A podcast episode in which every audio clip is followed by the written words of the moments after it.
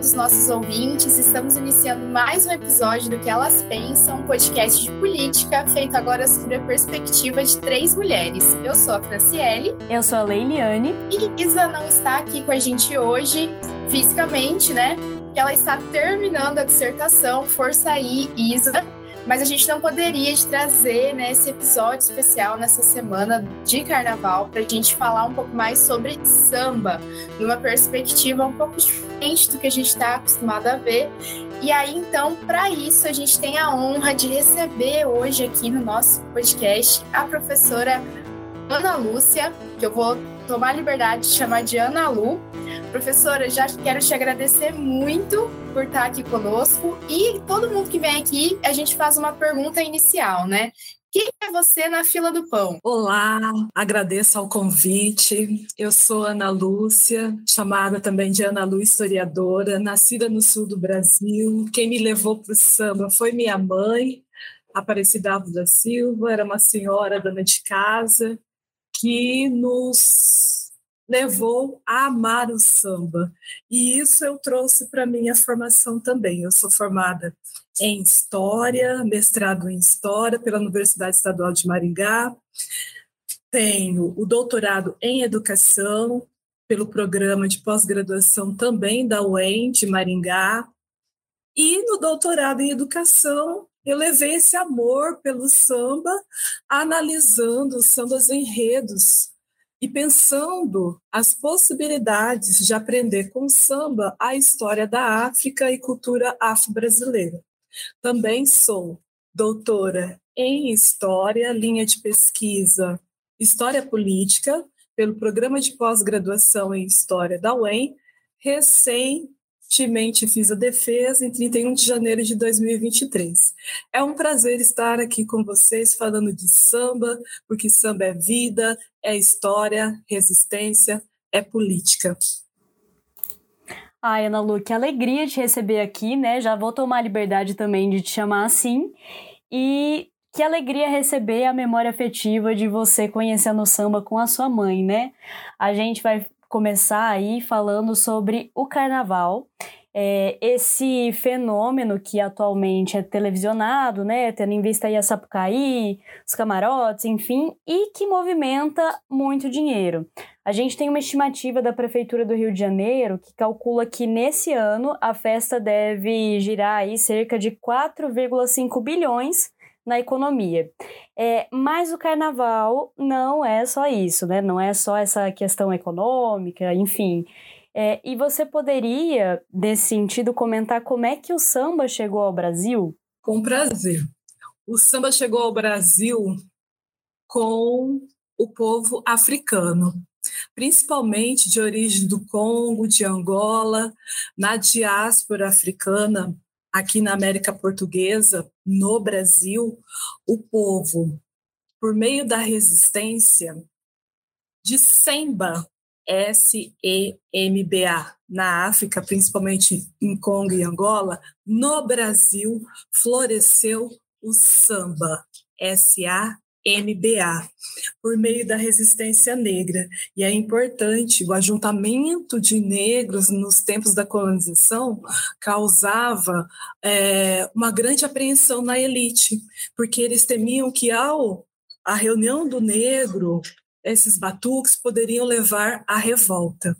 Pensando o samba na contemporaneidade, é importante ressaltar que o samba floresceu nos engenhos com o povo negro, no recôncavo baiano, o samba, o, samba de roda, ao, as tias baianas, ao migrarem para o Rio de Janeiro, por exemplo, tia Ciata, é, fez florescer o samba carioca, que tem como matrizes samba de terreiro, por conta dos terreiros de candomblé, partido alto e samba enredo, que surgiu como um gênero musical para ser apresentado na festa do carnaval.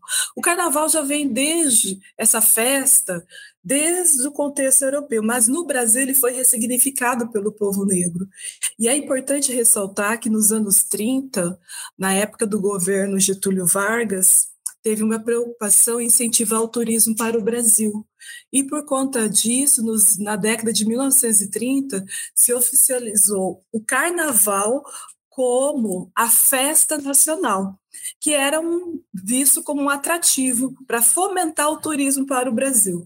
Então, quando você me fala que hoje a Prefeitura do Rio de Janeiro, em 2023, tem uma estimativa de por cerca aí de 4,5 bilhões que vai movimentar a economia na festa do carnaval, é importante nós mostrarmos que o samba e os bambas eram perseguidos pela polícia. E na medida que houve a oficialização da festa do carnaval, na década de 1930, no governo de Getúlio Vargas, nós vamos ter o quê? O samba como grande gênero dessa festa distinto daquilo que havia na Europa. Nossa, isso que você traz, né, professora, para a gente pensar o quanto que tem essa criminalização, né, em relação a esses grupos subalternizados, fiquei pensando muito, né, eu tenho pesquisado, né, no âmbito do doutorado, é, a questão das religiões, né, e embora as religiões afro não sejam meu objeto de estudo é, direto,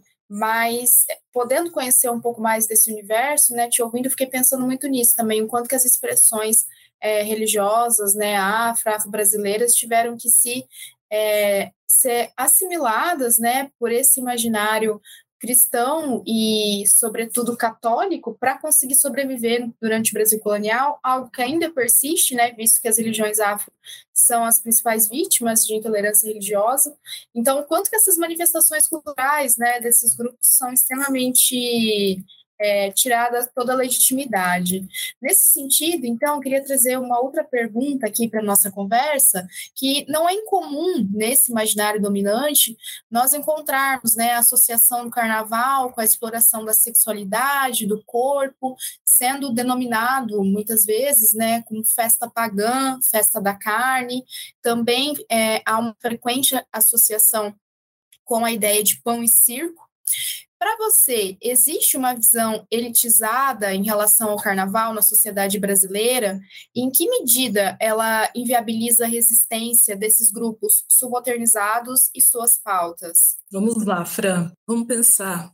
Festa pagã e festa da carne. Isso aí é um imaginário cristão que foi é, pensado para criminalizar e, ao mesmo tempo, é, desvalorizar as práticas culturais oriundas do povo negro e do samba. Eu sempre falo para os meus alunos e alunas na universidade: sambar no início do século passado, ou seja, no início do século XX, dava cadeia.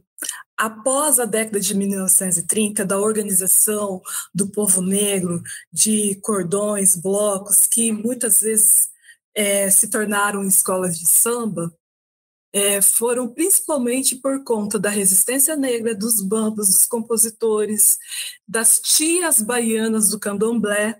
E aí eu acho que é interessante a gente tocar num fato peculiar. Toda escola de samba, independente do tema, do enredo que tem, tem que ter a ala de baiana, porque elas são as nossas matriarcas as que preservaram a nossa ancestralidade, aqui, as que resistiram com o povo negro às perseguições policiais, às perseguições oriundas de representantes da religião, porque quando teve a, o advento da República, por mais que no Brasil se fale que é um Estado laico, as pessoas religiosas, é, independente da sua vertente religiosa, se acham no direito de criminalizar quem vai brincar o carnaval. Por conta disso, essa ideia, ah, festa pagã, festa da carne, que tudo pode, como se tivesse transgredindo os valores, a moral. E, na verdade, é uma festa que movimenta a economia, o PIB, Produto Interno Bruto, que celebra a nossa ancestralidade africana, que celebra a nossa brasilidade e, ao mesmo tempo, a celebração da vida. Se o, o samba, o carnaval no Brasil, nos primeiros tempos, era negro, hoje ele é multicor. Mas as escolas de samba de raiz têm na sua base o povo negro. Bom, sendo assim, é uma visão elitizada, preconceituosa e racista de criminalizar práticas culturais oriundas do povo negro, como as religiões de matriz africana e afro-brasileiras, o próprio sambista.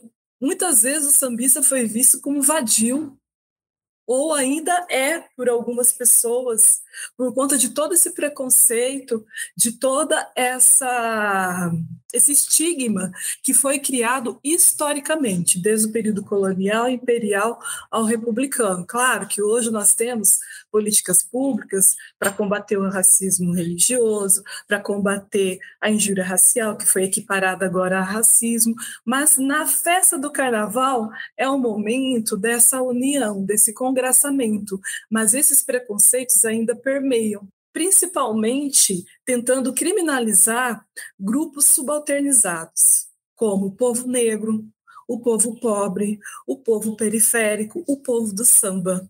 Ana Lu, puxando esse gancho, né, da, da moral, né, e tudo mais, me parece que, que isso é um pouco relativo, assim, né, principalmente em relação ao que a gente vai colocar aqui como, entre aspas, a figura da mulata, né. A cantora baiana Mariane de Castro, uma mulher negra que se denomina macumbeira, ela ironizou a falta de convite dos poderes públicos para sair no Carnaval de Salvador. É, em um texto nas redes sociais dela, ela escreveu, abre aspas, a cor dessa cidade não sou eu. A Lélia Gonzalez é uma das pensadoras que criticou a associação da mulher negra à mulata, né? Como é que você enxerga o papel da mulher negra no carnaval e de quais formas ele reforça ou rompe com esses estigmas? É, eu acredito, e aí com base nos estudos de Lélia Gonzalez, Beatriz Nascimento, Lélia Gonzalez é a nossa pioneira dos estudos feministas, pensando é, é, desconstruindo o mito da democracia racial, porque assim, é, boa parte das mulheres negras estão na base da pirâmide social, ou seja, recebendo baixos salários, trabalhando em sua maioria como empregadas domésticas ou em condições análogas à escravidão, à escravização. E essa ideia da mulata construída historicamente acerca da mulher negra vem dos tempos da colonização, aquela ideia né, da objetificação dos corpos negros femininos, que essa mulher seria boa de cama, boa de samba, e é interessante ressaltar que em tempos anteriores essa mulher negra do samba era associada à prostituta por conta dessa objetificação do corpo feminino negro e também de outras mulheres e associando-as à mulata. Por isso, a Lélia Gonzalez, tal como Beatriz Nascimento e outras intelectuais negras, como Djamila Ribeiro, é, Sueli Carneiro, vão nos possibilitar esse diálogo. Aí eu faço uma pergunta para vocês e para os nossos telespectadores. Quem quer ser mulher negra após o carnaval? Já que sua, em sua maioria estão trabalhando em atividades mal remuneradas ou em condições análogas à escravidão. Mas na época do, do carnaval há uma exuberância de exaltar essa imagem da mulher negra no carnaval, associando essa ideia de mulata, a boa de samba, a boa de cama, e aí a, constrói-se um imaginário social sobre a mulher negra durante a festa do carnaval, principalmente associado à mulata. E é um outro problema que a gente tem que combater no Brasil, o turismo sexual. Nossa, eu fico pensando que com a Lélia, né, a, o pensamento da Lélia tem sido uma grande um grande bálsamo assim, né, para mim, porque eu a partir dela eu tenho conhecido, né, outras pensadoras negras também e como né, Patrícia Collins, Bell Hooks, Angela Davis, mas me pega muito aquela frase da Angela Davis, da Angela Davis inclusive quando ela esteve no Brasil, é, falando, né, ótimo estar aqui, mas vocês têm Lélia Gonzalez, né, leiam Lélia Gonzalez. E aí, desde então, eu tenho também, né, conhecido até por conta, né, e, e considero que conheci muito tardiamente o pensamento, né, todas as contribuições da Lélia, muito por conta dessa educação extremamente eurocentrada. Então, foi uma descoberta recente, mas tem sido uma descoberta deliciosa embora ela traga assim né, umas, umas voadoras que eu acho maravilhosas até, né, em relação a, a deslocar a gente mesmo em pensar nessa qual é esse lugar que você questiona também, né, professora da mulher negra, que é algo que, embora tenha uma trazido ali, né, um glamour durante o carnaval, é, nos demais dias, no cotidiano, essa mulher negra é completamente é, invisibilizada, né? Nesse sentido, então, queria te perguntar é, pensando essa proposição de políticas públicas sobre a Lei 10.639, que completou agora em 2023 20 anos. Contudo, diversas pesquisas têm apontado dificuldades para a implementação dessa lei nas escolas, universidades, na educação como um todo.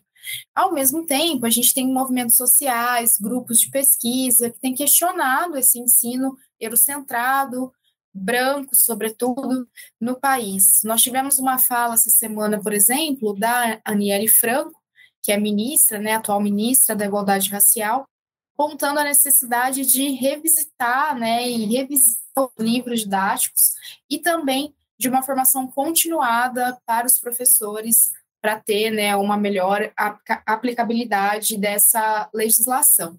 Nesse sentido, qual que é a importância da gente ter um projeto de educação decolonial no Brasil? E para você, ele já está em construção? Excelente.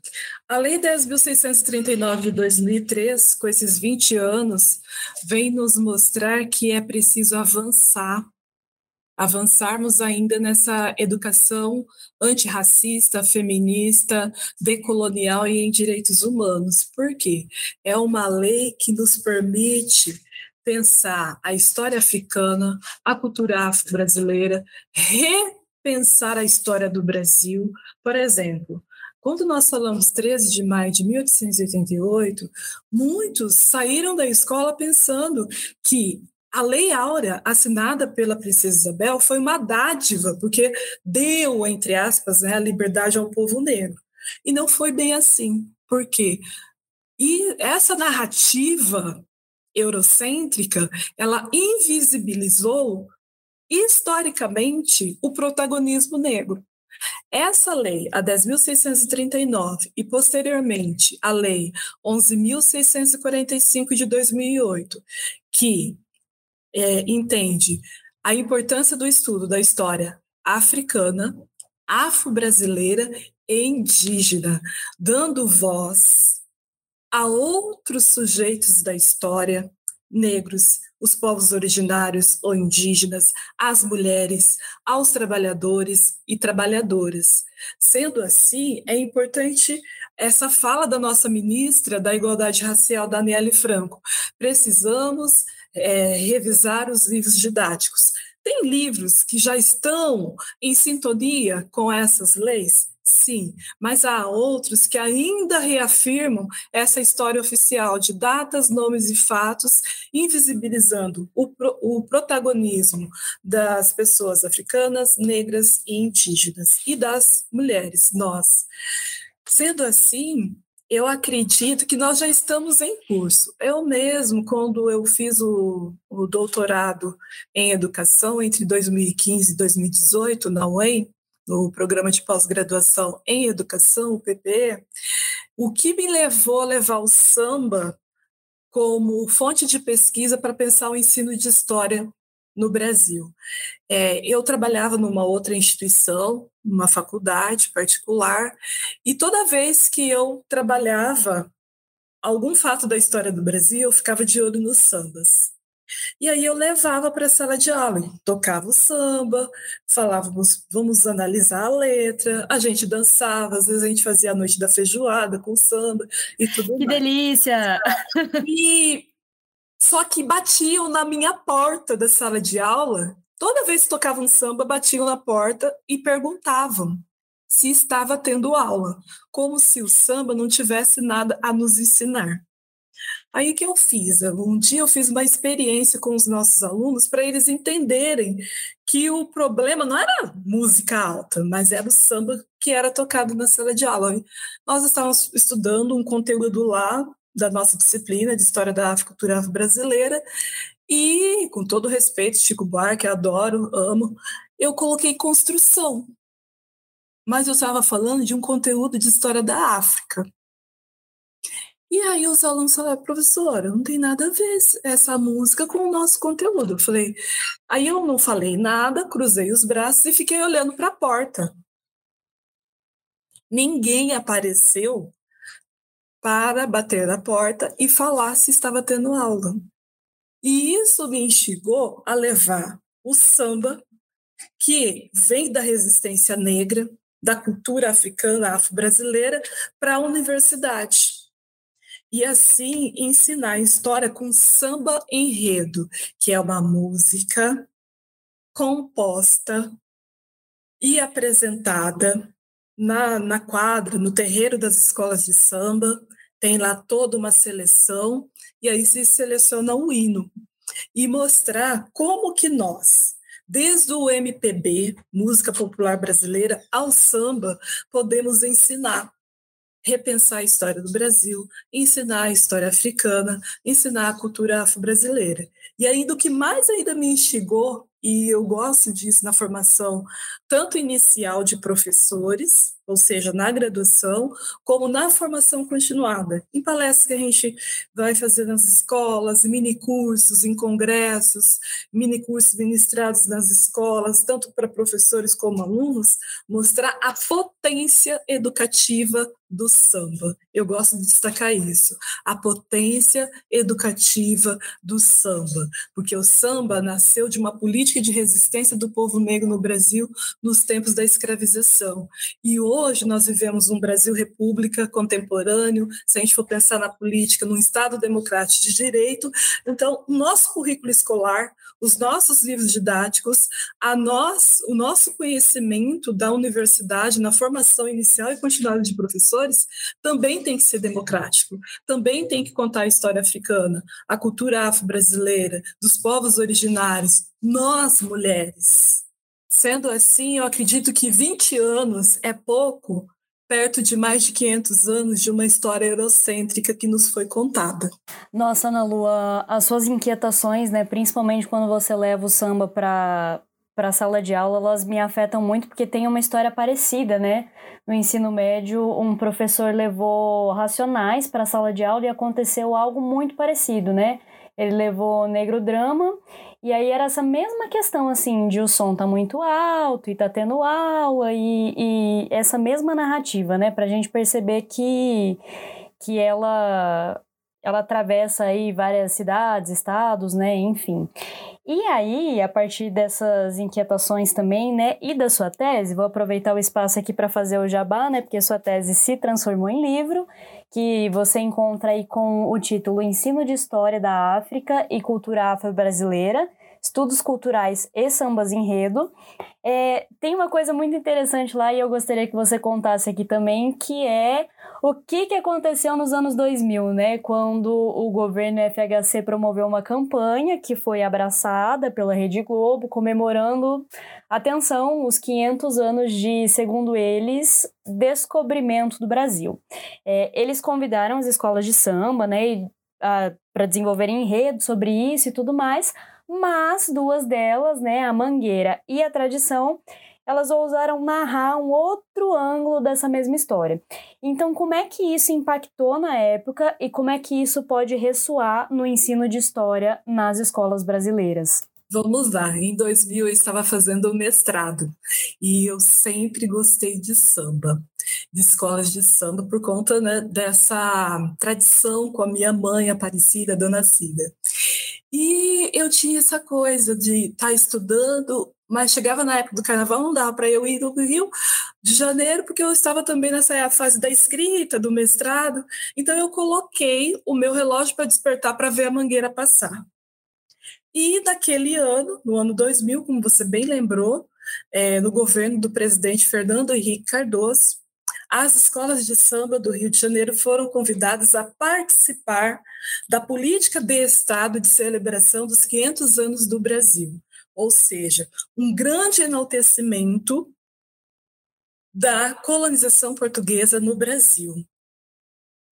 E a Mangueira me apresenta, me apresentou um samba enredo fazendo homenagem a Dom Obá, Cândido da Fonseca Galvão, um homem negro que nasceu em Lençóis, Bahia, se alistou, mesmo sendo livre, um homem negro livre, foi para a Guerra do Paraguai, feriu-se, retornou ao Brasil, reivindicou do governo imperial que fosse é, reconhecido o, o serviço que ele prestou à pátria e foi condecorado, recebia um pecúlio, ele vivia na pequena África com outros negros do Rio de Janeiro, e ele publicava é, nos jornais que o negro tinha que ter orgulho da sua cor, que tanto o negro que havia ido para lutar na Guerra do Paraguai, como aqueles que haviam permanecido do Brasil, tinham direito à liberdade,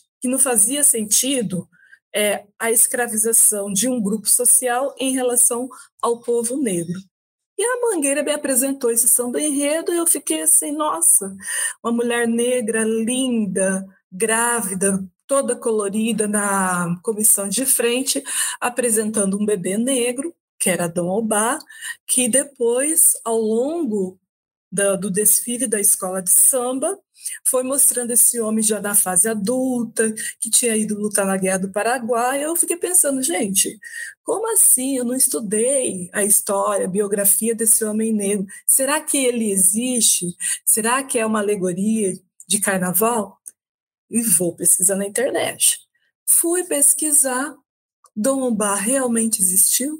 Cândido da Fonseca Galvão foi uma biografia que foi analisada, uma tese de doutorado do Eduardo Silva, e a gente fica pensando como que nós saímos da escola associando Guerra do Paraguai apenas à Tríplice Aliança, ao grande patrono do exército, Duque de Caxias, e os negros que foram lutar na Guerra do Paraguai.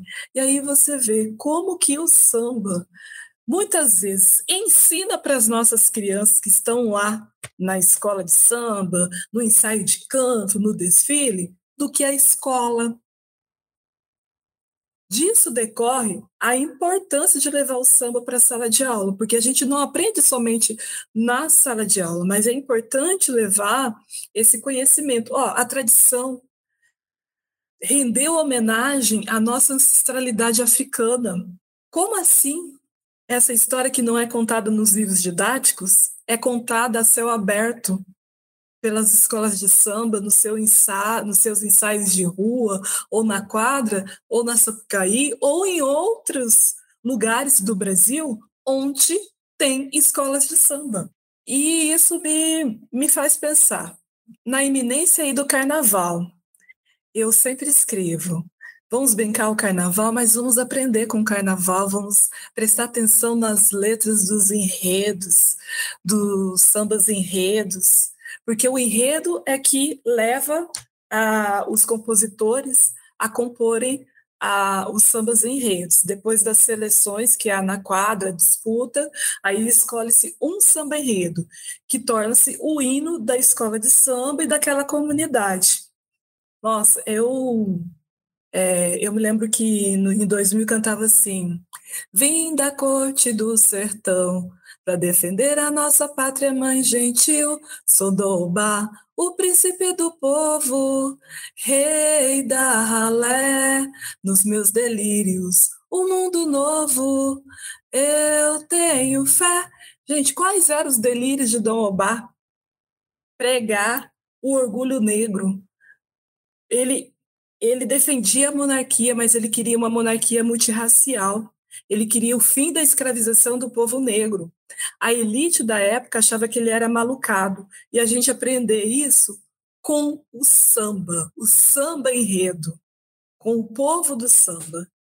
Isso é assim de uma riqueza que se nós professores, nós pais, mães, tios, tias não prestarmos atenção, a gente brinca o carnaval e não entende o sentido do, de muitos sambas. Ana Lu, eu queria fazer um destaque também, e se vocês me permitem, depois eu vou colocar aqui na edição esse samba enredo, né? Mas para a gente comentar algum, algumas estrofes dele, né? Alguns trechos.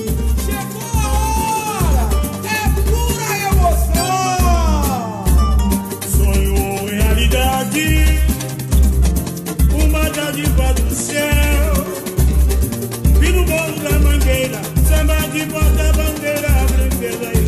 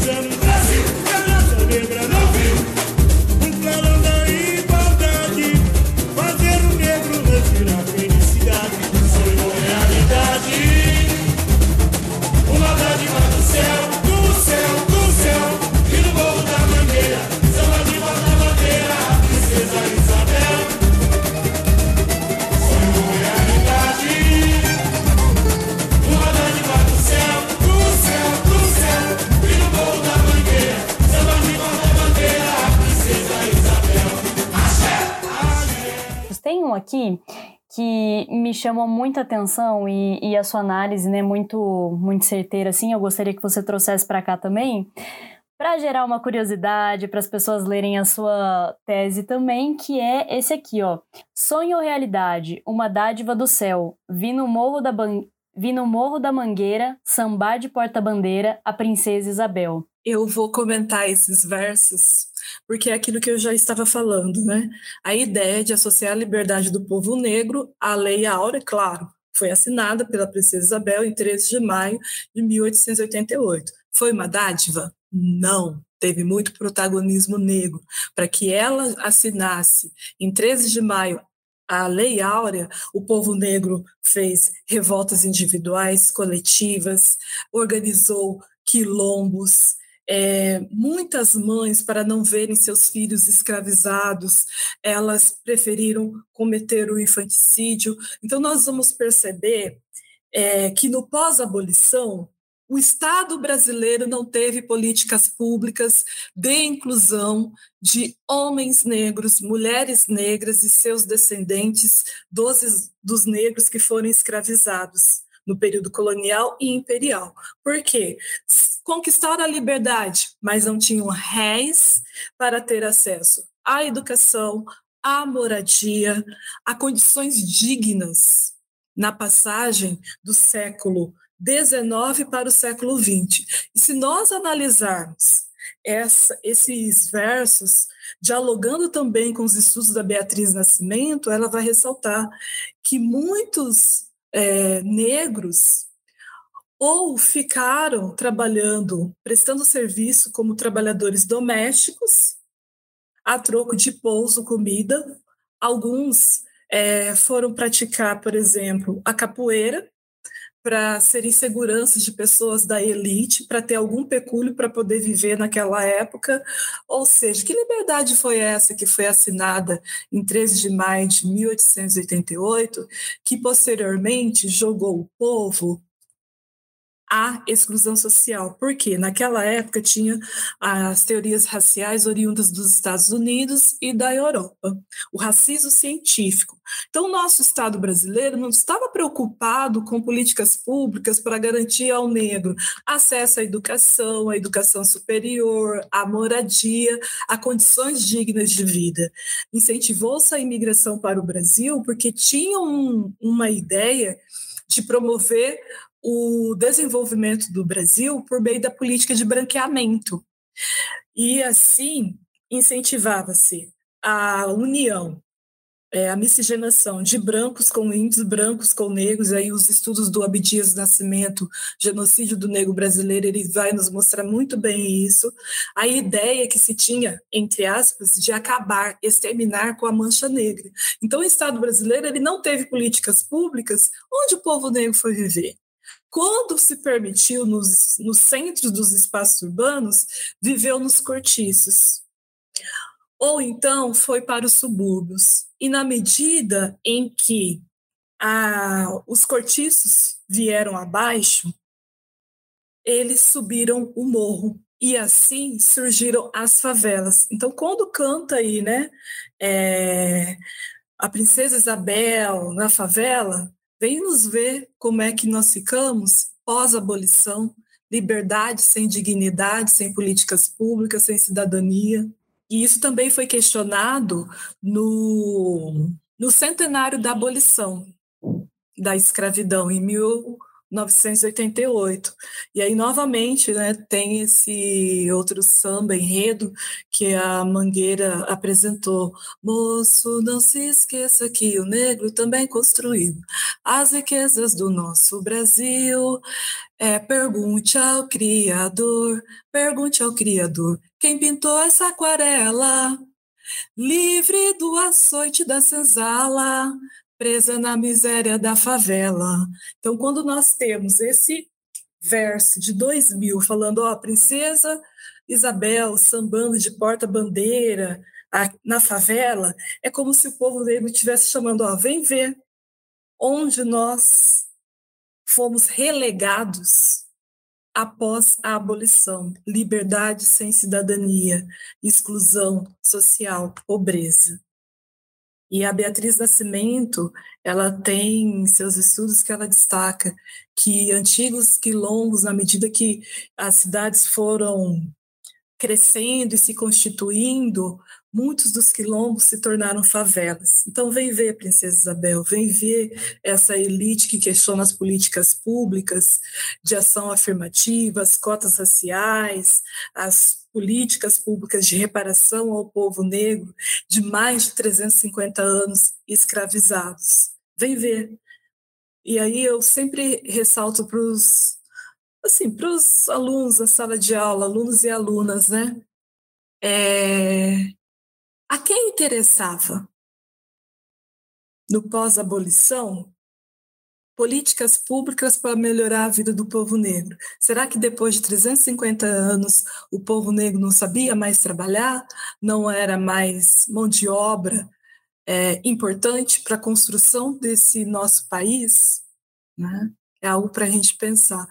É, é isso que eu vejo nesses versos desse samba de 2000, que muito nos ensina, que problematiza. É um samba, se nós formos pensar na academia, que está em sintonia com as epistemologias do Sul, do Sul global, que o Boaventura de Souza Santos, esse sociólogo europeu, ele está em Portugal, mas ele questiona a ciência moderna que invisibilizou historicamente conhecimentos e saberes outros que não eram de origem europeia.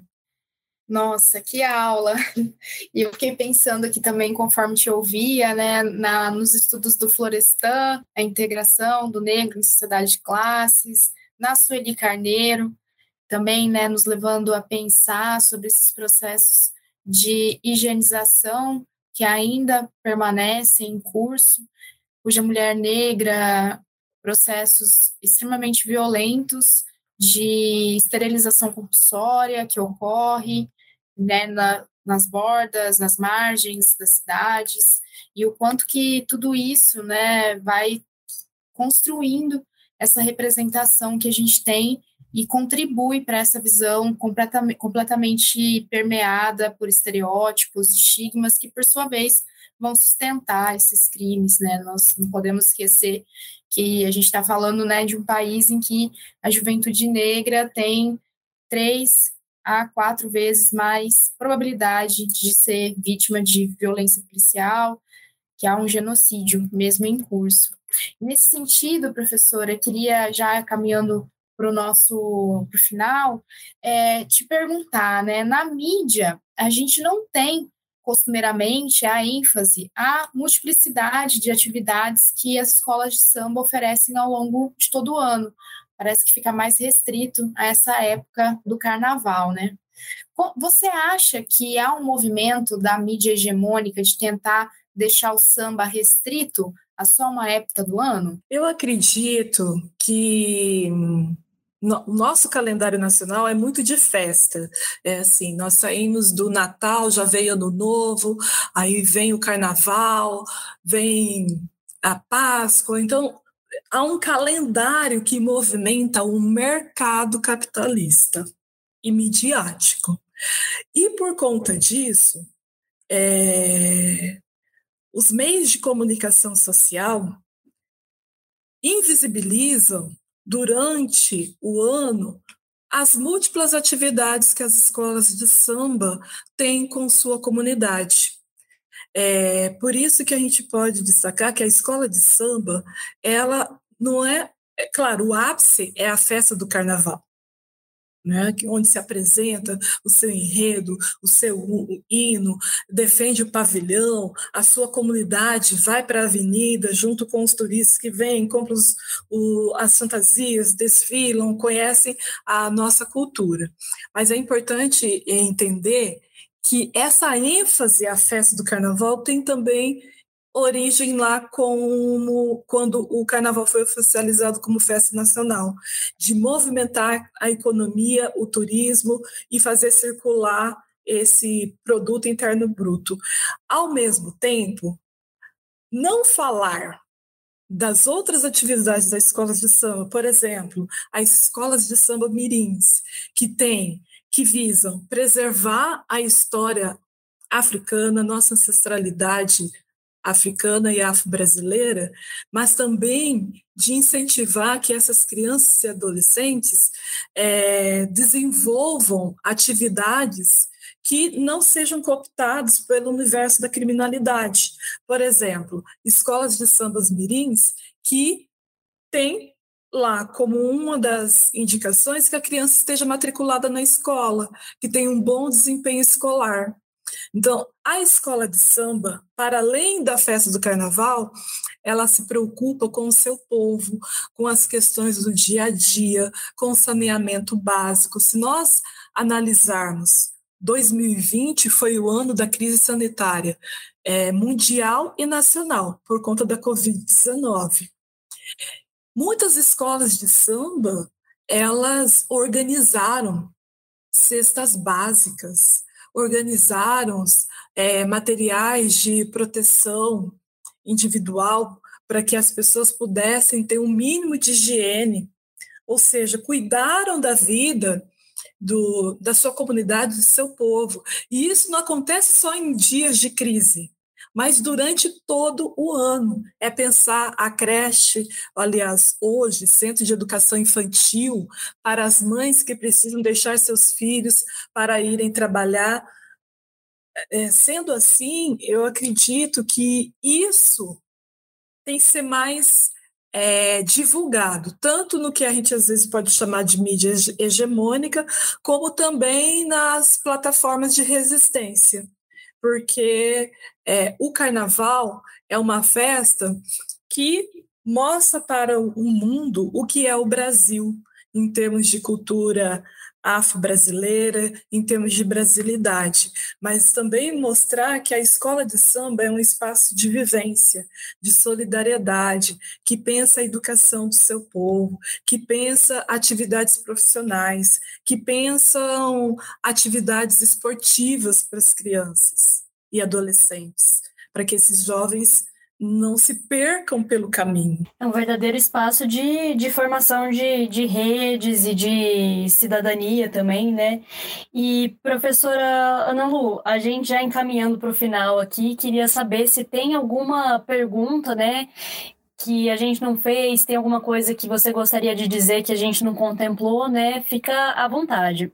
Ah, eu, eu gosto sempre de falar é, depois do estudo, a diversão. Nós estamos na época do carnaval, diversão. E depois o estudo, porque o samba ensina, o samba é vida, o samba é resistência, é alegria, e ainda mais um contexto, né, pós-pandemia da Covid-19, no ano passado a gente tinha ainda, ah, mudou ainda a data do carnaval, brasileiro, das apresentações das escolas de samba, muitos blocos de rua não saíram.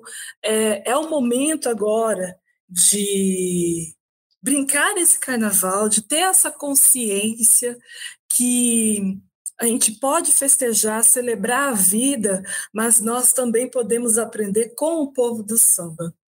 E que o, e o povo do samba ensina. Então, desconstruirmos esse estereótipo de que o sambista é o bamba que só bebe, é, que as mulheres que estão no universo do samba é, estão voltadas para o sexo, a gente tem que desconstruir essa imagem que se tem é, do carnaval brasileiro, do povo brasileiro, principalmente das mulheres, das mulheres negras, que é um momento em que a nossa cultura ela floresce cada vez mais e é um momento de aprendizado, além de celebração. Enfim, eu só quero ressaltar que o meu livro, Ensino de História da África, Cultura Afro-Brasileira, Estudos Culturais e Sambas Enredos, ele foi lançado em 2019 pela editora Apres, de Curitiba. É fruto dessa minha pesquisa do doutorado em educação e é uma pesquisa que foi desenvolvida na linha de pesquisa ensino, aprendizagem e formação de professores. Eu sei que está acabando. Eu me lembro quando eu fazia, é, estava desenvolvendo essa pesquisa no doutorado, algumas pessoas falavam assim: "Não, você está estudando mesmo?" Falei, oxe, como assim? Estou sim. Ué, mas você está estudando samba? Como que se o samba não fosse digno de ser uma fonte histórica para a gente problematizar questões da vida do tempo presente e do tempo passado, de preservação da história africana, da nossa ancestralidade, da nossa identidade negra, afro e brasileira.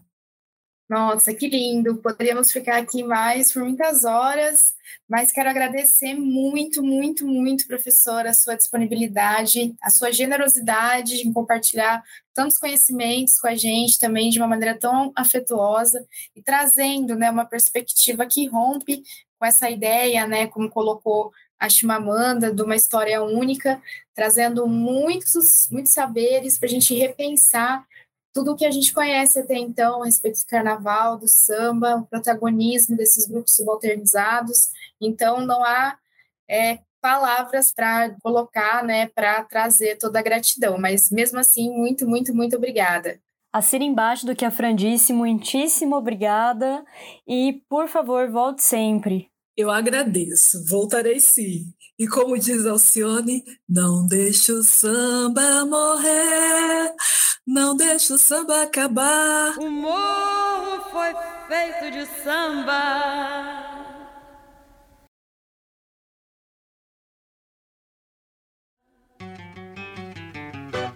E fica aí o convite para você curtir a festa, prestando mais atenção no que, que o samba enredo tem a ensinar sobre a nossa história. Obrigada, Ana Lu, mais uma vez. Sim, obrigada a todos que nos ouviram até aqui. Até o próximo episódio especial. Nos sigam no Instagram, arroba que elas pensam. E um beijo, gente. Um beijo, tchau, tchau. Beijo.